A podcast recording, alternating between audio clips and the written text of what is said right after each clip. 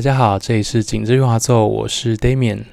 In the previous episode, I had the uttermost pleasure to interview the star mezzo Jennifer Larmore, who talked about a wide range of topics, including reading choices in different languages, the importance of vowels, as well as weight control and healthy lifestyle. In the rest of the interview, I'm going to begin by asking her about portraying trouser roles as well as singing in the high register. Below is the rest of the interview. You know, uh, my first recording of yours is the Rossini album from Teldec. Oh. And uh, yeah, I still treasure that very much. Every time I want to impress someone, I will show them that and say, like, the Rossini album definitely has lots of fireworks on display, which are very impressive in themselves. But what amazes me especially is how you distinguish the male roles from the female. The male roles tend to be hotheads or generals, and the females range from, for example, a seductive Armida to the chaste Desdemona. How do you manage to make that difference in your voice? In a live performance or in a studio performance, do you somehow do something different perhaps adopting a different set of postures or a different gait? Well, when I portray a, um, a pants role, a, man, be him Giulio Cesare or Romeo or any of uh, Faliero, any of those, I, as I said, I never go from the thought that it's a man. Isn't that weird? I go from the thought of what's happening in the moment because that's the kind of person I am. I get into a moment and I am 100% there. And that's how I feel about my emotions as well. They're, they're complex, like any human beings. But when I'm singing, I want to portray something to the audience that they can feel. Okay. So it has to be a simple emotion that is enough to get out and be clear over those footlights. I keep talking about the distance between an audience and a, uh, an artist, but I've thought so much about that because I've always felt that my job is to bring the audience up on stage with me and make them a part of this whole experience. How do you do that if you can't communicate? So, my whole idea is how to communicate best with the audience. Do you think you have ever been affected when it's a different audience? Like this one is polite, but kind of cool. That one is really. Oh, yes. Oh, yes. In London, you will not get the same response that you will get in uh, Rome or in uh, Italy, anywhere, because they always let you know, and in Paris too you know? You think all the parisians are very uh, chic chic you know? But but they will let you know if they don't like something. Mm-hmm. and i appreciate that. I want to know. Even when they don't like something. Absolutely. I i want to then i smile because i know well okay. I, they either love me or they hate me, but they feel something. They're not just sitting there going, that was well done. Now, for someone to say, well done, that just kills me. It's like this very famous mezzo who shall remain nameless heard me singing uh, the Rückert in Amsterdam at the Concertgebouw. And afterwards, she came up and she said, very pretty. like that. I said, oh, come on. and we laughed, but, and we're good friends. But I just think that that is such lukewarm praise you know? And we don't want that kind of praise. And i'm always uh, also telling my students you don't want the audience to just sit and clap politely at the end. You want the animal guttural sounds that they can make. You want them to scream and yell and jump out of their seats. And there's a way to do hmm. that. You have to feel it yourself in a in a to a certain extent about the repertoire choice, um, there is something that I have always been dying to know. I understand that uh, Chandos used to have this opera in English series. You have a recital album. At the end, you sang Je veux vivre. Juliet's Waltz by Gounod. So, how did you get the idea? well, first of all, nobody can understand a word I say on that album. Whenever I whenever I hear it, I'm like, "What? That's English?" I mean, I tried to do it, and then they kept coaching me to do it in an English English way, and I couldn't do it. So I think it's a disaster to tell you the truth. But some of the things are fun. Some of them are fun. But the Je veux vivre I think that came from the record company themselves. And I said, oh, why not? Let's just try it and see what happens. And if we don't like it, we don't have to include it. But I found it so much fun and positive and and uh, I guess just just a funny thing to do. So I decided to include it. So the high-lying tessitura was not a problem at all. No, because I'm not singing the entire role. You know, no. I'm just you know aria that's a, another thing you said um, which is true um, mezzo sopranos have good high notes and good low notes and hopefully good things in between. And that's because we are mezzo sopranos. We're half soprano and half alto. So it should be no um, surprise that we have good high notes. And in fact some sopranos have better chest voices and low notes than some mezzos do.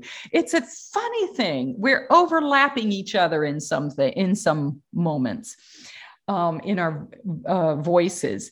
But for me, I think my voice was pitched a little lower when I first started. But I also think it has to do more with the psychology of it. I was afraid of the high notes, like all young mezzos are afraid of high notes. So as time went on and years progressed, I became more used to singing high notes. I became more used to staying up in that tessitura and things like Romeo, which when I first started Romeo in the Capuleti di Montecchi, I felt like there would be blood on the walls. You know, I mean, I, I, I, had these fantasies of of my little vocal cords bursting and blood going everywhere. You know, because it was so high, and I felt like I was constantly er, er, er, cranking it up into the stratosphere in order to sing it. And so I, um, it became very easy, but that's because I had experience. Years went on, time went on. And that's why I want to say to any young singers watching this or listening that this is a process. It's not something that you can do in one day or one week or even one year. You know, you have to continue striving and and and trying. And the thing for me was that I had this voice in my head and I didn't have it yet in reality. But I had this voice that I wanted, one where I could open my mouth and consistently, every single time, the same thing would come out and it would be so easy and everything would be so great. But I didn't have it. And I became very frustrated when I was very young. But then, as the years went on, it came as did the ability to act a role on stage and feel it in my blood and in my bones and in and in my molecules but it takes time for anyone interested in the progress Jenny just described, they should definitely go get the Opera Rara complete recording of Rossini's Bianca e Faliero. I remember when I first got it, I had this very strong feeling that well, we know how accomplished a technician she is, but is it possible that she actually solidified her high register further, where now she can spin really breathtakingly long lines, do all the roulades, and stay there as if it had been the most natural habitat? Well, it could have been also that I was just having a good few days, you know, when I was recording. We never know. But um, to be completely honest, a young singer learns um, how to deal with their technique in every way with with the changes in their body with the changes in their lives with their their minds changing uh, their ideas about how to be an artist. All of that. A young singer learns that. And then as time goes on they learn to trust that technique. And then when they need it in an audition or a performance or a concert or any any kind of performing opportunity, they have to trust that training when the time comes. That is the key moment. Have you ever done the role complete on stage? Uh, no, I don't remember that I have. Maybe I have. I, I, it's so weird. I, I, don't remember a lot of the stuff that I've done because I was so busy singing 10 months out of the 12 that I would learn something, do all the coloratura ornaments, and then I would sing it, especially those things for opera rara, because they were one off recordings and you might do one performance and then i would have to turn the page and go immediately to the next thing because i simply didn't have time now i know there must be somebody out there that knows everything i've ever done and i would love to meet that person if they know or have any kind of list and i don't I wish I did. I've heard myself on the radio. I remember there was one day when they played something of me on the radio, and I said, Oh my God, that sounds really good. She's great. And then I realized it was me. And I thought, Oh my God, I don't even remember recording that. In terms of preparation, I understand that you're an avid reader, you read a lot, and you also enjoy the arts. So, for example, when preparing for something like uh, or um, Lulu, you would try to immerse yourself with the culture and the paintings and a lot of other things. But how do you get those things into your reading of the role? It's a good question. Um, I, of course, am emotional in in the way I approach things. And when I looked at the score of Lulu, I hated it. And that was my initial now I love it, but I hated it to begin with. I loved Wozzeck. That's a completely different thing than Lulu. I heard the melodies immediately, but I did Marie in Wozzeck after I did Lulu. So anything after Lulu for me was easy. So hmm. when I looked at it and I realized, oh my God, I hate this. I hate this music. I don't hear any melody. I don't hear anything that I can hold on to. That's when my husband said, listen, we're in Vienna. Let's go to the Leopold Museum. Let's see the paintings of Egon Schiele. Let's, let's study the world of Berg and really um, try to get a cohesion of the world, the things that he was thinking of maybe when he composed this, the intellectual properties of it. Yeah, and um, I didn't know what a palindrome was. I didn't know the, about the mathematical sequences inside of the music. I did none of that made any sense to me because I'm I'm an emotional artist. I go for the emotion of it. But I did get into the emotion of the music. I did start to hear the melodies. I did realize that everything inside of that music had to do with the relationships of all the people around Lulu, including Geschwitz, especially including Geschwitz. And so I started to really do my research and my homework, and it took a long time. But I fell in love with it, and then I sang it everywhere. I mean, literally everywhere. Does it include also listening to the instrumental music from that period? Mm-hmm. Yes. Mm-hmm. Oh yeah. I went to a lot of concerts too to just hear. I didn't. I didn't sit with my computer and listen. I actually went and tried to get an idea of the colors and and all of that. I mean, I had the luxury to do that, but you know, a lot of people they don't have time or money or whatever to delve into the world. But you with technology today, you can do it easily. I met some singers who told me in person that they are not exactly drawn to the kind of music such as Berg or Pelléas et Mélisande, saying, for instance, that there are no arias in Pelléas. And I know that some singers who have made their career doing operas featuring big romantic arias or set pieces do not necessarily find it either interesting or easy to pick up such music. So, what is it like for you? Do you find learning such music to be challenging? No, it wasn't difficult to learn Pelléas et Mélisande. The Geneviève is, is um, a very short role. It's beautiful though, and it makes sense. The music is very melodic. It makes sense uh, for her character, and also um, I felt that that the music itself is maybe more interesting for the singer than it is for the listener. Um, I remember being in a performance of Pelléas and Mélisande as a listener, as an audience member, and thinking, oh my God, this is the most boring thing I've ever heard. It's the most boring thing I've ever been to. It's the really? most boring thing seen. Yeah, uh, because of the way it was staged.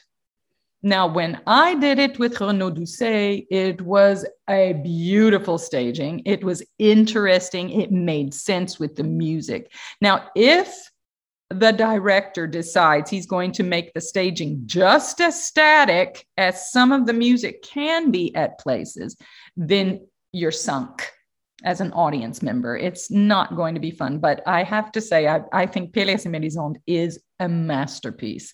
But that's only because I did my homework, I researched it, and I would never say to anyone, go to Lulu or Wozzeck or Pelléas and Mélisande without understanding some a lot about it. I, I did. Ah, well, you, I'm sure. I'm sure you're a different kind of person, though. You know, I have a friend who came to Lulu and left after the first scene because they couldn't stand it. And I had told him, do some homework on this. It's a fantastic uh, psychological study. It's interesting. It, it can be the most amazing evening. He did no research, he did no um, homework. And so he didn't understand what he was getting into. Do you have any recollections of your Melisande? Yeah, well, yes. Um, I remember when I was doing the role of Melisande, I remember thinking that it was I was wondering if it was over my head at the time because I was so young. And I think at that time I was more concerned with the long hair and all of that stuff because I had hair below my knees at that time. And so they were dyeing it and they were making it blonde and all this for the show. And I remember that very well. But I also remember the scene where the tenor, it was Philip Salmon, who's still a dear friend of mine, uh, English tenor, was on the floor and I was way up and I was looking down. And I had one of those moments that all artists have of where you come back to yourself and you're thinking, oh my God, this is amazing. Look at this. This is great. And I remember that. But I also remember doing that when I did Carmen in LA. And uh, that was also with Placido. My first uh, Don Jose was Placido Domingo and Jacque Trussel, but but Placido Domingo was on his knees and he was singing the flower song. And I remember looking in the front row and going, "Oh my God, is that Cher?" Oh, oh, there's Tom Hanks. Oh, and I was looking and I was looking at all the people that were in the audience. And then I came back to myself and I remember saying, no, Jenny, this is Placido Domingo. He's singing the flower song. You've got to act like Carmen now. You know, you can't be looking at who else, who all is in the audience. So yeah, we all have those moments where we we're in that character, but then something grabs us in in just everyday normal life, and it's weird. But then you have to remind yourself to go back. You know. So you never had the problem of uh, getting out of a character, do you? Well, uh, that got me out of the character, but then I had to to get back in. Everybody has that problem from one time or another. You can't show it though. What I meant was that some actors say that it's difficult for themselves to get out of their characters after the show if it's a very dramatic situation. For instance, some characters may commit to something nasty, such as Medea, or others may be engaged in some very traumatic, very tragic situations, such as Marie being slaughtered by Wozzeck. So, has it ever been a problem for you getting out of the characters? No, I I have no trouble. I had no trouble with that because Mark Stone was the um, Wozzeck. That was the most fun I've ever had in any production. We laughed constantly. And I guess maybe it's because he has such an incredible sense of humor.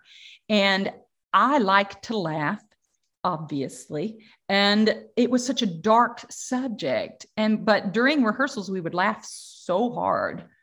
And um, no, I think that that's that, that's just I don't get into it like that to where it would. No. I mean, for example, I was doing Kostelnička, and it was right before the scene where I have my big uh, Co chvíla, you know, aria, and I kill the baby. And so I was talking to my sister on the phone. And I said, "Okay, Wendy, I've, I got to go. I've got to go kill the baby now." And she was laughing so hard, and she still reminds me you said I have to go kill the baby now.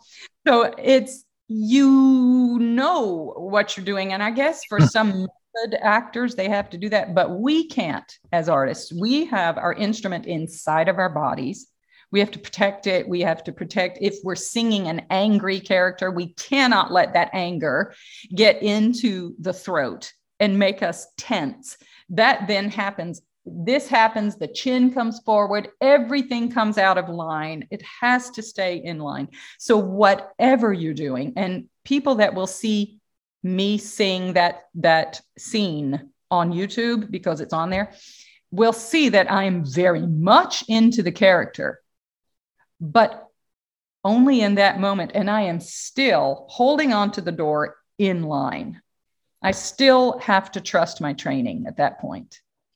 I understand that you don't exactly have a ritual in terms of performing. So wines, spicy things, they all are okay, right? Yeah, I um, decided early on that it was going to be a lifestyle. Being an artist, it was not going to be a um, a neurotic way of life. I wasn't going to let it control me. And I never, and there again comes in the ignorant little Southern girl. I didn't know that drinking milk or icy things or spicy things might hurt the throat. So I just did it. So I've had no problems and I refuse to have a ritual. I refuse to get let myself be superstitious. If somebody tells me, you know, it's bad luck to throw a hat on a bed, I will just throw a hat on a bed to see what will happen. I just don't want to let myself get caught up in in that and that's just me. But I respect the superstitions and the beliefs of, of, of my colleagues. They can do what they want.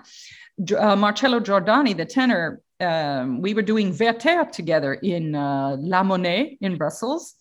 And I came out in a purple dress, and he said, Oh, no, no, oh, no, you Why? cannot wear purple. It's bad luck. And I said, Oh, I don't believe in that crap. And he said, Oh, okay. And I said, You're going to give up your beliefs that easily? And he said, Well, yeah. So I, I just don't have any rituals. I don't believe in them for me. I wish that there was some proper video recording of this performance and it would be issued. I remember very vividly that I found a YouTube clip of this performance where Werther just shot himself. Charlotte came in witnessing this, and I just cannot forget how horrified your Charlotte looked. That horrified look just made me feel so very sorry for you at that instant. It's really, you know, right. Well, um, I, there, I think there, I did with the Washington Concert Opera in concert with Giuseppe Filianoti. I think it was, um, and there's that in to- in total. Okay. But really, and and there's there's one where we do the kiss, and it's a great kiss. It's a it's a fake kiss of course you know like they all are. But but it looks so good that afterwards uh he's going like that. And my sister was laughing so hard at that because she thought oh my god he looks like he can't even sing after that. And i said he's a very good actor. So you know we have to be good actors. We have to bring magic to the roles that we do and uh, yet, we must keep things in perspective. That's one thing I want to tell young singers. Um, listening and watching is that if things don't go the way you want them to at any given time, please don't feel like that's the end or it's life and death. I mean, let's just look at what's happening in the world and keep things in perspective. It's really amazing how you keep the balance. On the other hand, is there something you do before or during a performance to either boost your energy or calm your nerves?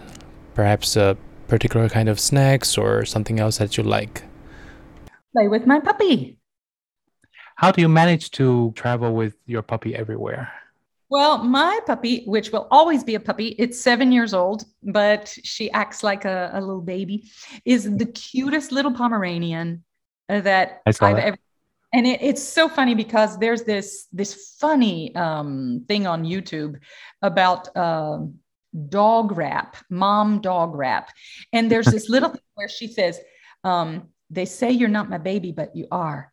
And I'm thinking, yes, this is my little baby, and it goes everywhere with me. And anytime I feel bad, all I have to do is look at that little face or play with her. And I just feel it's like medicine. I always feel fantastic. So she stays in my dressing room, and there are people that will stay with her, eh, or I lock the door and she's in there. And uh, although when I just did Les Nozze di Figaro at the Théâtre des Champs-Élysées last year, I had the most incredible costume by Christian Lacroix, who I love. Huge, gorgeous costume. And I went out locked the door. I came back in. She was inside of that costume, laying with, on her little back with all four feet up, like she likes to do when she really sleeps. And I thought, oh my God, if Christian came in at this moment and saw his gorgeous creation with this little beast inside, he would not be happy. The costume staying intact. Yes, yes, it's a great costume. Has not the quarantine or going through the customs posed any trouble? You mean traveling with yeah. with the dog? Yeah, it always is. But um, I find that if you remain calm, if you they they have a lot going on. These poor uh, people trying to deal with thousands of people every day. And there's always a problem that they have to deal with. So I always try to remain as calm and as nice as I possibly can and as understanding and um, have all the paperwork. Even, even if I don't think I need it, I bring it anyway, just in case. So that's helpful. Okay. Well, I'm curious about your Medea. It's not the kind of repertoire that gets put on a lot. So, how did that chance come about for you? That chance came about through Christof Loy again. Unfortunately, Damian, I was unable to do the performance. I read that. I got the super bug of super bugs. And it was like one of the five or six times in my entire career that I've had to cancel an entire production. I went to the doctor, and the doctor said that I had, I don't know what a superbug is really, except it seems to be a lot of things all at the same time. Um, and when I get a sinus infection, it stays with me. And I've normally been able to sing under almost any circumstance, but this time it was a, um, a sinus infection also something to do with uh, the pharyngeal area. There was there was just like the perfect storm so i wasn't able to do it. So um, it came the opportunity came through uh, Christof again. And um, it would have been maybe a wonderful thing to to do but i'll never know.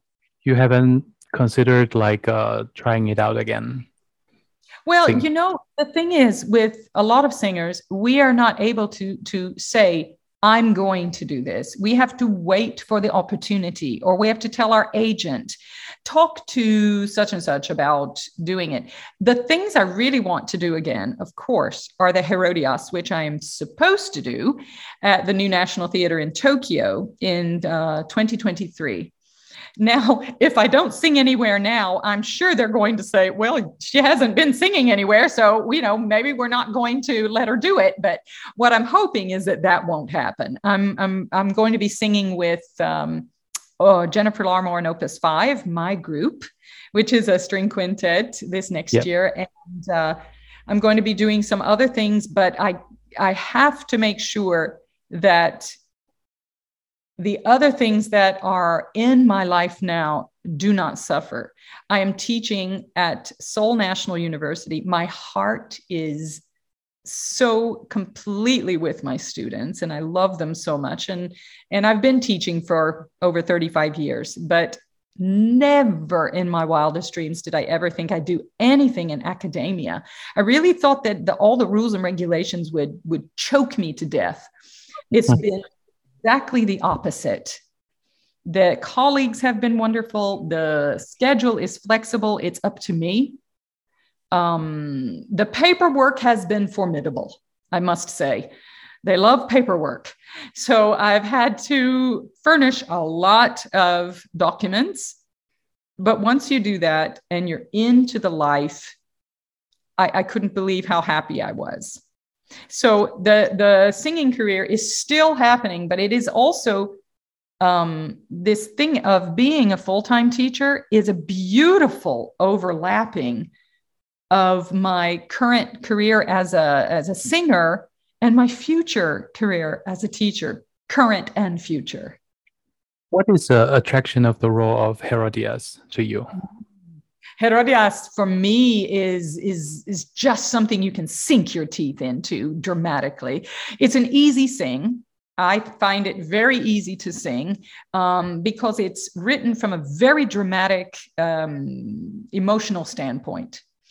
And I love the relationship that she, the relationships that I can develop mm-hmm. with Herod and with everyone around me, but especially with Salome so for me it's it's a multidimensional role even though it's not a huge role like the role of salome or the the tenor role but it has its incredible place in the opera. It feels satisfying to do. And it's one of those roles that i when as i get older people are still going to ask me to do it because i still sound good so that's that's a that's a good feather in my cap you know my voice is still there and it's still working and and i'm enjoying it. Well it shows because uh, obviously after all the uh, dramatic roles you still return to mozart c minor mass and monteverdi a couple of years ago i think right? So yeah. that that proved something.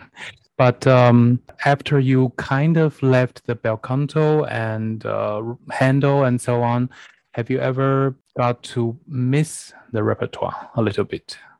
You know, I am the kind of person that turns the page and goes forward. I very rarely look back and I very rarely regret things because I've I early on made um I guess I made a decision that whenever I would make decisions, they would be so I wouldn't regret something later. So I've tried to keep that in my head as my life has gone on. And I've done that since I was in my 20s, believe it or not. and so I try to make good decisions because my whole philosophy of life, part of it, I would say, not whole, but my part of that philosophy is that every single thing we do is based upon the decisions we make in any given moment.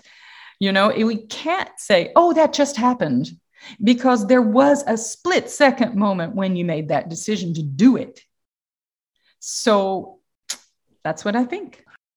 Do you feel peculiar when it comes to the time that you play a different role in the same opera? For example, like in Le Nozze di Figaro, I think you used to play Cherubino, right? And now you're the.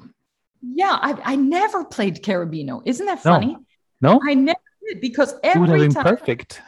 Oh, thank you. But every time I got an offer to do Cherubino or something like Octavian, I also had offers to do Julius Caesar or uh, Cenerentola or something, or L'Italiana, and I always took those. If I had a chance to choose, I always chose the other things. But I sang the arias, of course. Of course, and you recorded them wonderfully for your solo albums. I have to say that Cherubino's arias may seem simplistic on the surface, but they are so very difficult to make musical integrity out of them is quite a feat. Absolutely right. Now, one thing that might fit in this question that you're asking is uh, Hansel and Gretel, because mm-hmm. I did so many Hansels and I would love to do the witch. Talking about Hansel, it seems that you haven't done as much German repertoire. Is there a particular reason for that? Uh, I think because I, I am very much an Italianate singer, and I think people people heard that. And I think when they're casting things like Octavian, they're looking maybe for a different sound or a different look.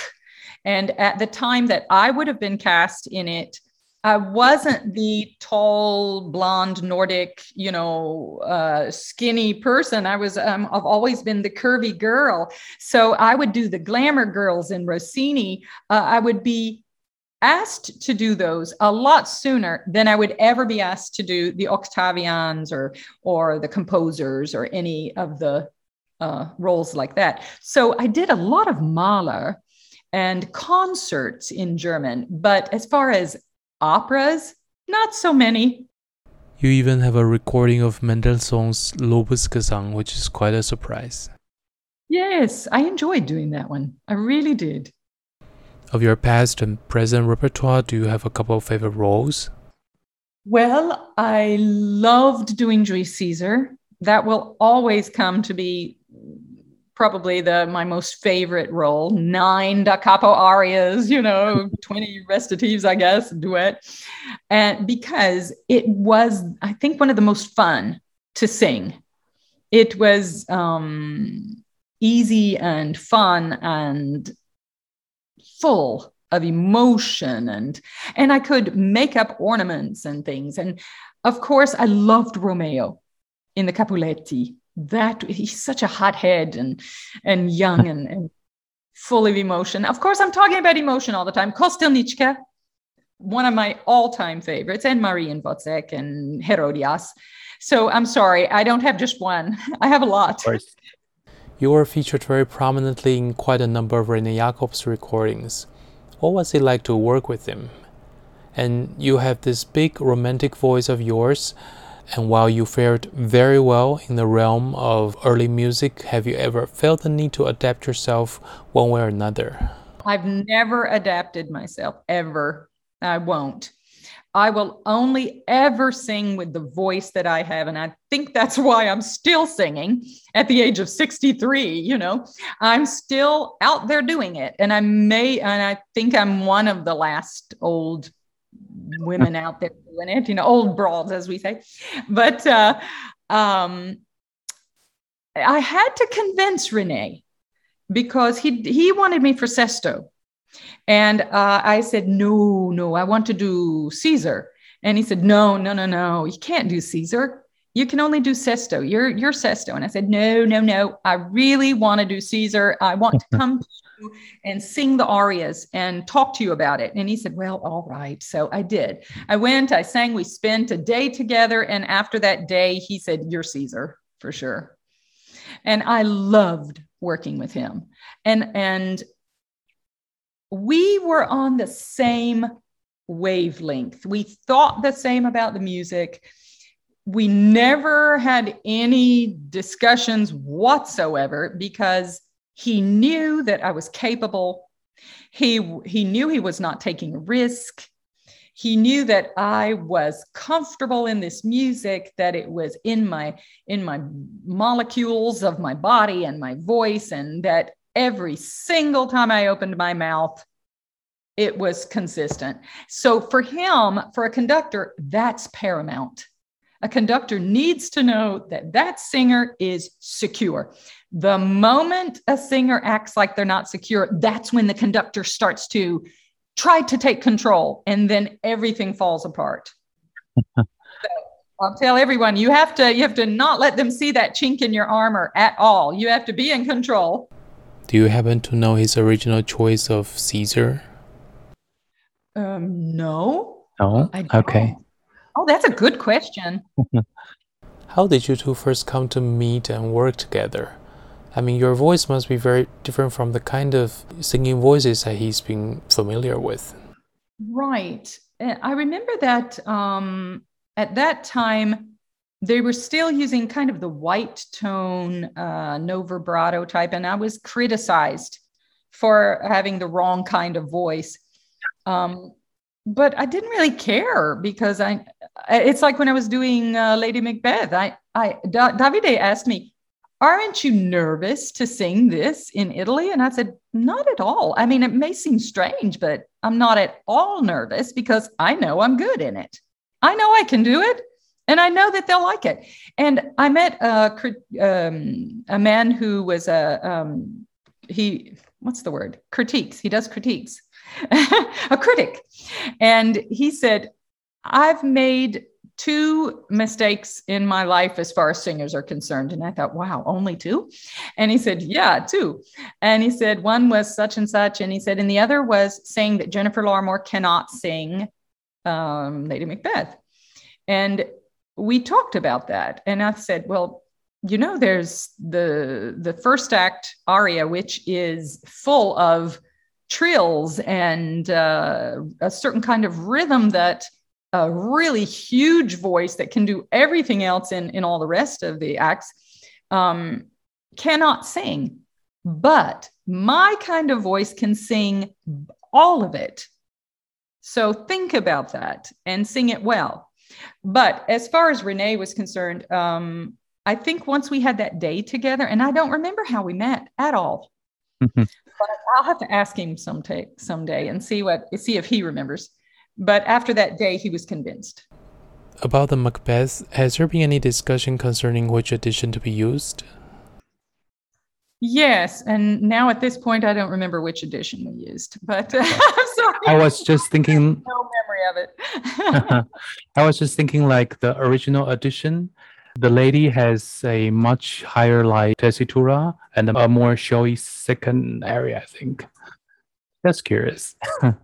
I'm going to sound really ignorant about this, but I just don't remember what we used. I do remember that yes, there is a very showy aria in you know a lot of showy arias but uh yeah i don't remember what which edition it was. So up to this point do you have a particular repertoire or something that you still haven't got to do and would really like to do? Not really. Um i'm i'm a lucky person. I can say i did everything i want to do. Um i toyed with the idea of the marschallin mm-hmm. but I don't know. I think uh, if the shoe fits, you know, if somebody calls me and and says I want you to do such and such, and it's not really for a mezzo or it's for a certain kind of soprano, I'm not going to discount it. I'm going to take the score like I do very carefully, go through it, see if I can do it, see if I if I like the character. Because now, let's face it, it's just more icing on the cake. I've uh-huh. done everything I want to do. There's no real cherry on top. You know, I've, I've had a million cherries on top. So for me now, if I if people still want to hear me, I'm just happy happy to do it. Well, how did the role of Marschallin catch your attention then in the first place? It breaks my heart. That's why and I, I i know that as an actress as a singing actress i could do it you know and and i think i could sing it too. But that's kind of secondary. I i i know as a singing actress that it's it's me. I can do it. But uh, i need to uh, get somebody to offer it to me first and then take it to the practice room and see how it fits how does it work exactly? Like you have to tell your agent or someone like, um, I would really like to switch to certain things, and if someone is doing no. Uh, what you do is, I mean, a lot of our business has to do with politics. I mean, um, I sang at the Met every year for like 20 years. And then Peter Gelb came in and he decided he didn't want me. He was wanted other people. So I sang at Vienna Staatsoper for, for 17 years straight. And then Mr. Holender said, Well, I think we've had enough of Jennifer Larmore now. It's it's the politics of it. And I remember Peter Gelb, um, when I was talking to him, I had a, um, a meeting with him. And he said, first of all, he asked me what I had done at the Met. And I said, Really? You don't know? And he said, No. And I said, Well, I've done uh, every single thing in my repertoire here. This is my home company. And uh, he said, Oh, oh, okay. He said, But there must be some reason why the powers that be haven't hired you back. And I said, Peter, you're the powers that that be. You need to hire me back if you want me at the Met. I, I can't tell, I can't hire myself. So it's it's a part, and then he did for the Hamlet. But then after that, nothing. So I mean, it also has to do with age. And I'm just saying a fact. It's not that I'm sitting here lamenting it or or upset or anything. I'm totally not. But it's just a fact. A woman in this business, the older she gets, the less they want her. I can still sing coloratura. I can, believe it or not, I can still sing the high notes. I have great voice, probably better than it's been in, in a long time. But nobody wants to hire a 63 year old mezzo soprano. Well, you certainly don't look it. it's just the way life is. I get that. And I'm happy in my life. But there are things that if I'm hired to do it, I will be happy to do it you know right. but uh, other other things it's just pure politics. It doesn't have to do with me saying to my agent i want to sing this at vienna staatsoper or i want to sing this at the met. I wish that's how it worked but it doesn't. Talking about the politics we know that the me too movement has been all the rage in our time in several previous occasions, you mentioned that as a young artist, you very soon learn to protect yourself by staying away from some people or certain situations. How do you think the music world has changed? Do you think that some singers or artists still get cornered one way or another? Yes, yes, it still happens. Still happens. And I think that the people doing it, be they man or woman, are pretty stupid if they're going to do it in this kind of climate, uh, pretty ridiculous to send texts, explicit texts, or to corner someone. Now, um, I remember in when I was young, walking into an audition, and immediately I would see the conductor go. like this and i think okay i have to stay away from him. I can't go any i can't be with him alone. I'm going to have to figure out the rehearsal schedule. I have to you know and a million things would go into my head about how to protect myself. Maybe these days it's easier because of the me too movement.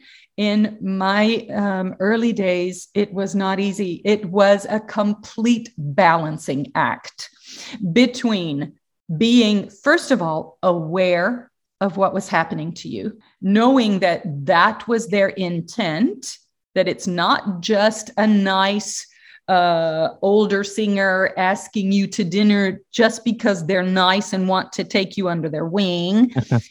is what happened to me a couple of times, and I had to come to the realization that yes, I was young and cute and skinny and big eyes and long hair and nice smile and uh, innocent. And they saw that. I had to come to a very hard realization that it was only me that was going to take care of me. Now, we didn't have the Me Too movement in those days. So, a lot of different men and women, not just men, had this power where they could hurt you. And a lot of us were hurt. But we had to learn from those experiences, and we did. And personally, for me, how to never let things like that happen to you again. The thing I had to do was to be a good actress I had to act the part of the stupid little mezzo when I definitely wasn't. And I had to be the Rosina. I am a real Rosina. Ma se mi toccano. You know, I will take care of myself. So, but I had to avoid the situation. If there was a situation where I felt unsafe, I had to remove myself from that situation. That's what I learned to do without uh, you know, telling them to go jump in a lake or whatever, or worse. I, I just had to figure out it was it was a constant game and and i suppose to that's why i'm happy to be the age i am and the and the in the place where i am because those things are hard to deal with. And i dealt with it for so many many many many years with so many people and uh, just kept my mouth shut. And now women don't have to do that or men. Thank god well, the working environment, as you described of the past, definitely sounds like one needs to have the kind of nerves made out of steel. Before we finish the interview, I would like to ask about your coming second book. What is it about? Well, the the thing that I wrote about in the first book, there are like 31 chapters all about jealousy and the casting couch and uh, fear and stage fright, all kind of loss, you know, being away from your family, things like that. I wrote about all of that. But in this second book, it's more about what are the fears of singers? What are the fears of performers? I'm doing a lot of interviews, and I would love if you feel comfortable enough to tell your listeners and and and the people watching this that if they have any questions write them in. If you have an email that then if you don't mind doing that you know sure. that, that i can address how they feel about things. Do you think that you're a spiritual person do you do like meditative things? I am not a religious person. I am a spiritual person though. I am. And but I don't uh, go in for organized religion, no. but I'm very spiritual in my heart and my head. And so I I think that I do meditate and I never even knew that I did it because I made some moments during the day where yeah. my mind I consciously would do that where I could breathe and where my mind could be still. And that was because the life that I was leading was so fast and so bright and so difficult and so um, so hectic that I realized I would forget to breathe deeply. And so uh, I know singers do that. We do it as people. Sometimes we forget that there are times we need to concentrate just once, maybe even during the day, where you can breathe deeply and let your mind just be still and focus just everything on a moment. Sounds very much like um, yoga, I would say. I did yoga for a while mm-hmm. and I still do it, but I don't do it regularly. But I believe for anyone, not just singers, but for singers in particular, it's important to find that moment where whenever it is you know, where you can be still. I think the pandemic has changed the world forever since it has its variants and the disease doesn't seem all that easy to contain in any case. I see a lot of institutions such as opera companies and orchestras around the world reopened and had to cancel yet again because there are newfound cases. Some traveling performing artists have their schedules arranged and cancelled and rearranged and so on and so forth. Do you have any advice for performing artists in general? I mean, some ensembles even think about going out of business. Yeah. Any... Yes. Yeah, I, th- I think that um, I've told a lot of young singers this is an opportunity, actually. It's an opportunity to get yourself ready. A lot of times, and, and other singers too, I've said, we never have time to prepare roles that we think might come our way. You know, this is an opportunity to do that. But you have to cultivate self motivation in order to do it. You've got to train yourself. This is a time to train your brain. This is a time to train your brain to concentrate, to not be scattered here and there, to not look at your phone every two seconds, but to set the phone down, to decide, okay, this I'm going to work on my ARIA package for when the time comes that I can do auditions.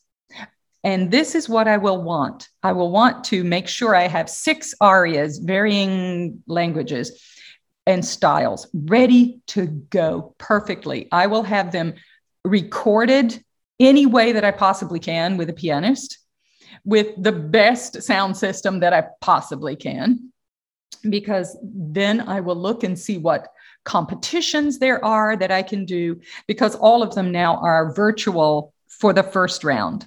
Oh, yeah. And yes, so you need as a young singer to have that. Now, for the the singers that have had things canceled, there before COVID, I would have said, um, you know, to keep going on with your career.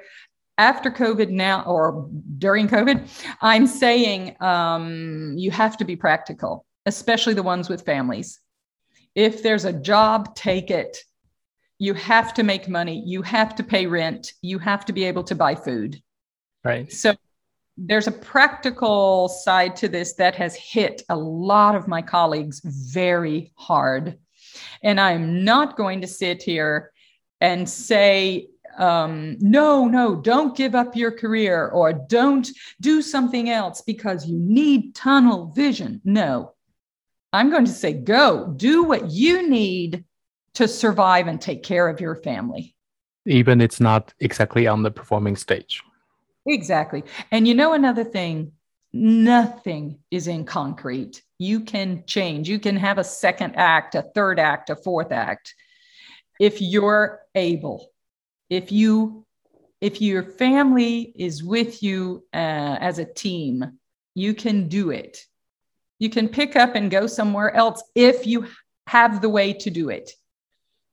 But as far as singing is concerned, some people don't want to give it up. I get that. And work breeds work. But now that doesn't apply.